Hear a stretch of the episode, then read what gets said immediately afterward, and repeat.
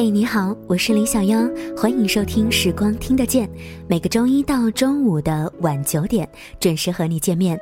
听节目的过程当中呢，欢迎你关注我们的微信公众平台，直接的搜索“时光听得见”，或者是拼音输入“时光听得见”加上数字一。前两天，小妖看了邱薇的一篇文章，写的是她的创业忏悔录。她说，她曾经是一个失败的创业者。在创业的浪潮当中，一路跌跌撞撞，没有做出什么样的成就，却收获了满满的教训。经历几个轮回之后，明白了一个道理：一个人要做好一件事，有一半要善用自己的强项和优点，另外一半是如何认清自己的短板，有计划的自我完善。今天在节目当中呢，要跟你分享的这一位主人公，同样是想要跟你分享一下他的创业故事，来自于郑经验。是啊，也许很多人在创业的初期都会有这样的一个初衷：无所畏惧，用自己喜欢的方式过一生。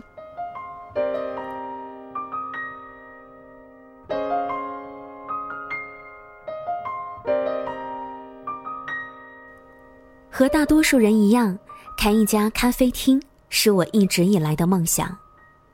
也许是梦想使然。大学毕业之后，我并没有立刻去找工作，相反，更多的是去思考，如何将自己的一生变得更加有趣一些。我的前二十年和大多数人一样，循规蹈矩的读书，算不上有趣。前面的循规蹈矩，愈发让我明白了一件事：我不要这一成不变的生活。从很早开始，我就想开一家小小的咖啡馆。如我所料，当我把这个计划告诉父母时，一开始父母比较反对，在他们看来，一个女孩子自己去创业，本身就是一条很艰辛的道路，而这个世界上。明明有那么多可以去做的事情，为什么恰巧都是想要开咖啡馆呢？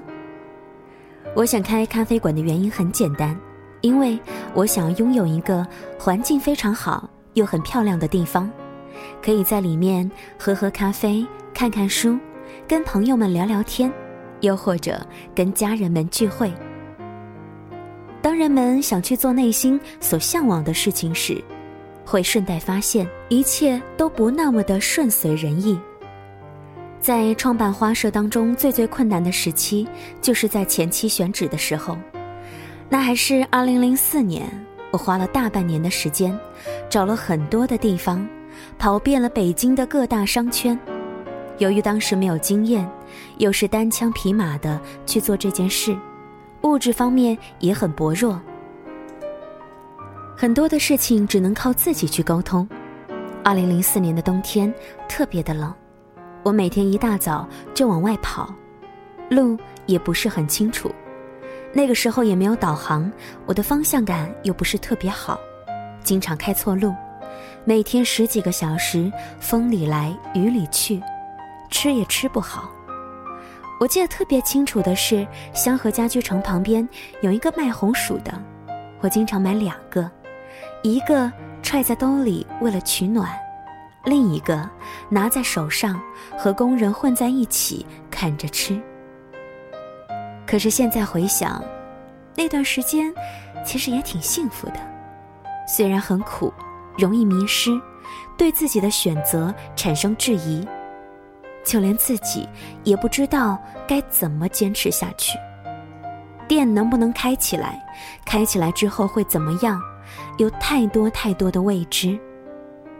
其实这个过程真的很痛苦。如果没有信念和梦想的支撑，可能真的就这样半途而废了。回想当时的自己，挺迷失的。刚刚毕业就带着一腔热情去创业，加盟一个品牌，出了几十万的加盟费，满心以为会有品牌的营销、人力资源的培训。结果现实是残酷的，一切的幻想到头来只是竹篮打水一场空。正是因为这些惨痛的经历让我成长，要做一个什么样的企业，需要我外出考察，思考咖啡厅的商业模式到底要怎么做。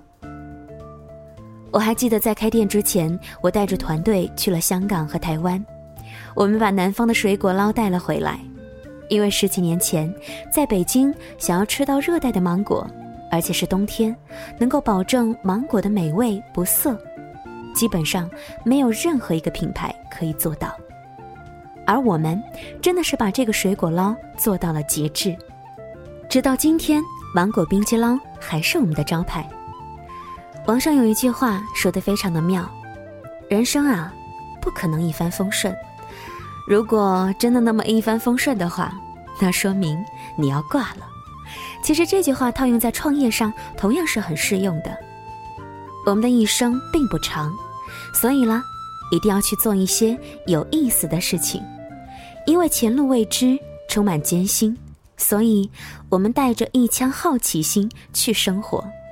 我们努力奋斗，与所有可能遇到的失败对抗，也许不能完全获胜，但至少在这个过程当中，我们收获的人生是丰富多彩的。年轻就应该无所畏惧，只有这样，才能够有资本用自己喜欢的方式过这一生。谢谢你的收听和关注。今天在节目当中呢，跟大家分享到的是花社的创始人郑经验的创业故事。其实我想呢，在你的身边也一定有很多的朋友正在进行创业，而这一路上最重要的是不忘初心。就这样靠着自己的信念和梦想，一直支撑下去吧。听节目的过程当中呢，也欢迎大家关注我们的微信公众平台。直接的来搜索“时光听得见”，或者是拼音输入“时光听得见”加上数字一，就可以找到我们了。今天节目就到这里了，跟你说一声晚安，下期再会，拜拜。